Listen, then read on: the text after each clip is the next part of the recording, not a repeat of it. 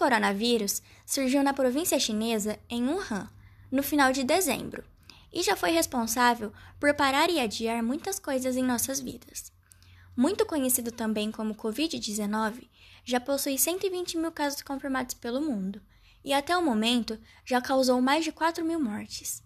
Existem mais de 100 países já possuindo casos confirmados, incluindo o Brasil.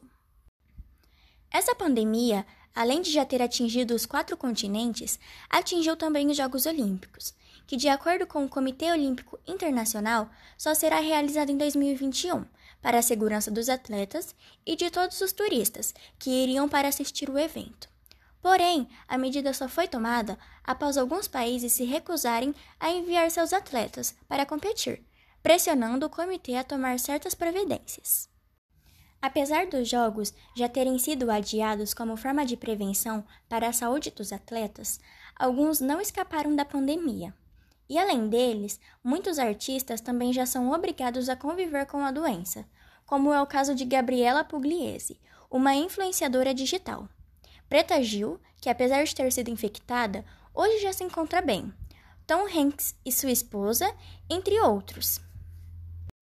Também não podemos deixar de destacar que a vida de muitos brasileiros mudou, que agora, estando em quarentena sem poder trabalhar, estão passando por dificuldades financeiras e necessidades básicas, e torcendo para que essa fase passe logo.